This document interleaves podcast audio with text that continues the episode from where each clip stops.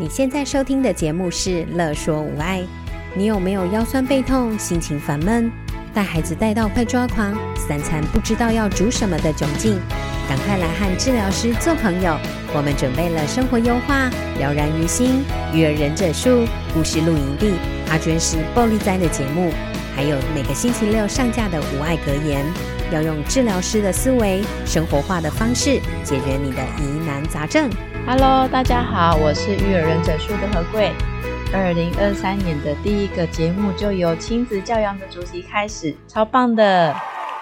相信啊，这也意味着在收听这集的爸爸妈妈，在教养的路上会找到一个很棒的路哦。十二月开始到现在呢，有好多的节日哦，可以和亲朋好友聚在一起，比方说像是圣诞节啊、元旦年假。而且再过几个礼拜就要过农历新年了。今年的冬天好冷，又有点干干的。可是呢，有这些节日穿插在这些冷冷的冬天里面，感觉蛮不错的。不过，就是除了一些小小的繁杂的事情之外，比方说说最近小孩要准备考试了，这几周都在跟着奋战，应该都还算是幸福吧。不知道你们会不会跟我一样哦？每次啊，到年底，然后到新的一年的时候，都会回想前一年的自己有没有进步，有没有达到目标。以前的我常常都会发现，我很多目标都没有达到。但是今年在回顾的时候，我发现我有进步耶。跟你们说，后来我想了一想，嗯，可能是因为在有小孩之后啊，因为看着小孩他们在学习东西的时候，有一点点小小的进步或者是成长。他们会为了这个成长而很开心，因为这样也慢慢的带动了我在生活中努力的方式。之前我都会埋头苦干，一直想要达到目标。后来我调整了一下心态，转变了一下，变成了一边努力一边欣赏自己的认真跟努力。所以呢，现在的我有时候还会比较愿意告诉自己我很棒。我觉得这个小小的改变还蛮不错的，在这个年底。有一个我服务很久的家庭，我看到了一个充满爱的成长哦。我服务的男孩，他很乐天，也很单纯。嗯，在这个节目里面，我就暂时叫他奥特曼，因为他很爱奥特曼，很爱英雄。这个奥特曼呢，他在功课的学习上需要很多很多的支持跟很多次的练习，可是也因为他需要很多很多的练习，常常遇到挫折。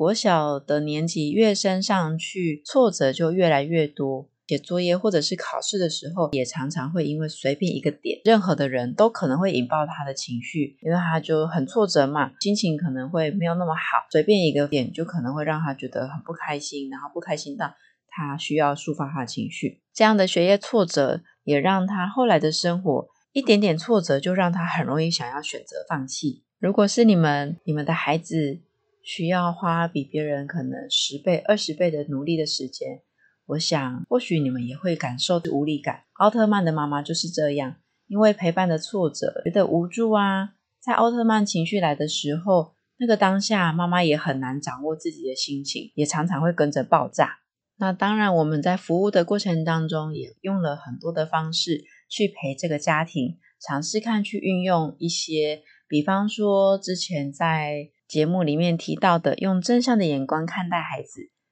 因为看见孩子好的那一面，他们不好的那个地方，会因为我们的看见而越来越少，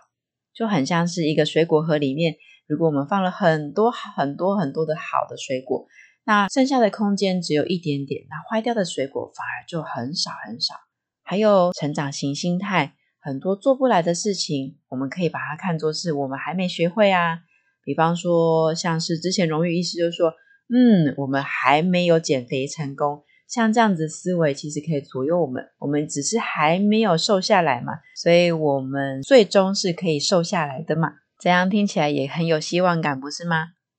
不过学校的生活就很学业导向，所以在充满着学业、考试、功课的这样的生活情境。不管是奥特曼的情绪，他的自信心，生活都随着成绩跟功课的量载浮载沉，上上下下的。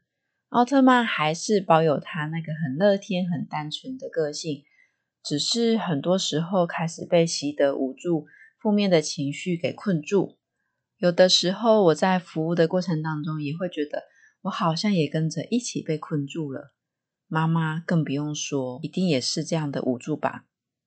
不过有一天，妈妈一个机缘之下，跟着感受到奥特曼的困境哦。后来她开始改变自己陪伴孩子的方式。奥特曼妈妈说：“我现在每天一点点修正我自己的观念，还有和奥特曼相处的技巧，容许自己忍不住又飙骂的错误。每一次呢，边飙骂边告诉自己要冷静，然后转换情绪。”要比上一次爆炸时间更缩短一点点，但是还有最重要的就是和孩子道歉，就是这一次又忍不住怎么样怎么样了。除了调整自己跟孩子互动的方式之外，妈妈还替他们之间存下爱的存折哦。她的爱的存折是，她固定一段时间就会写下一段爱的话，写在一张小卡上送给孩子。当他们爆炸会消磨掉彼此爱的时候，这些爱的存款、爱的小卡，可以让他们比较快的可以稳定下来。这样的改变和习惯，跟我最近看的一本已经红了很久的书，叫做《原子习惯》，提到的概念超级吻合的哦。原子习惯呢，指的是很细微的习惯。我们在定目标的时候啊，是不是都会很想要把它设定很确切的目标？那《原子习惯》这本书呢，提到的是说，所有很大的事情都来自于很小很小的开端。如果每一个习惯的种子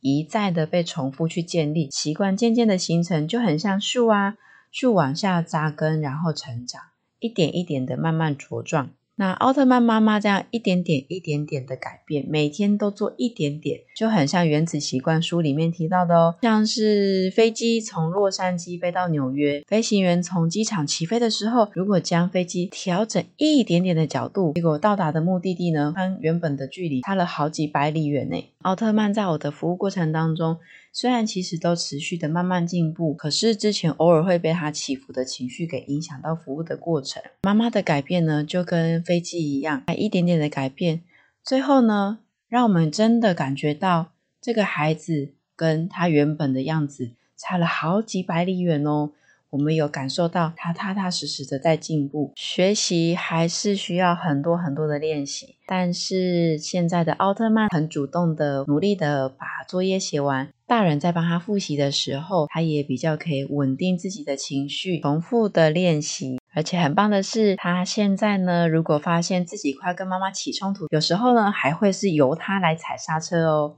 这些进步都是在奥特曼妈妈改变之后我们发现的，所以不管是大人或者是孩子，只要一点点细微的习惯改变，一点点想法的改变，都可能会跟调了一点点方向的飞机一样，最终的目的都会因为细微的改变而有所不同哦。那这本书呢，我还继续在看，我觉得还蛮有趣的哦。希望啊，下一次有机会可以分享怎么样维持这样小小的习惯的关键点。还有相关的故事，也希望呢能够带给大家，在新的一年可以比之前的自己更有收获，更棒哦！邀请大家一起跟孩子存一点点爱的存折，也许你可以写一张小卡，也许你可以画一些爱的小图，或者是呢，你可以跟我一样，每天跟孩子说“我爱你”。欢迎到乐说无爱脸书粉丝页上面看看奥特曼妈妈写了什么爱的小语，存到他们爱的存折里面。如果你有什么话想对我们说，也可以在脸书留言给我们。你们能订阅我们的 Podcast 或按赞分享我们的节目，也可以形成一个原子能量，给我们小小的支持，让我们有大大的动力继续做节目哦。那今天就到这里啦，大家拜拜。有任何问题、疑难杂症，想和治疗师做朋友，欢迎在 IG、脸书搜寻“乐说无爱”，在粉丝专页中留言给我们或私讯我们哟。喜欢我们的主题，请帮我们按下五颗星，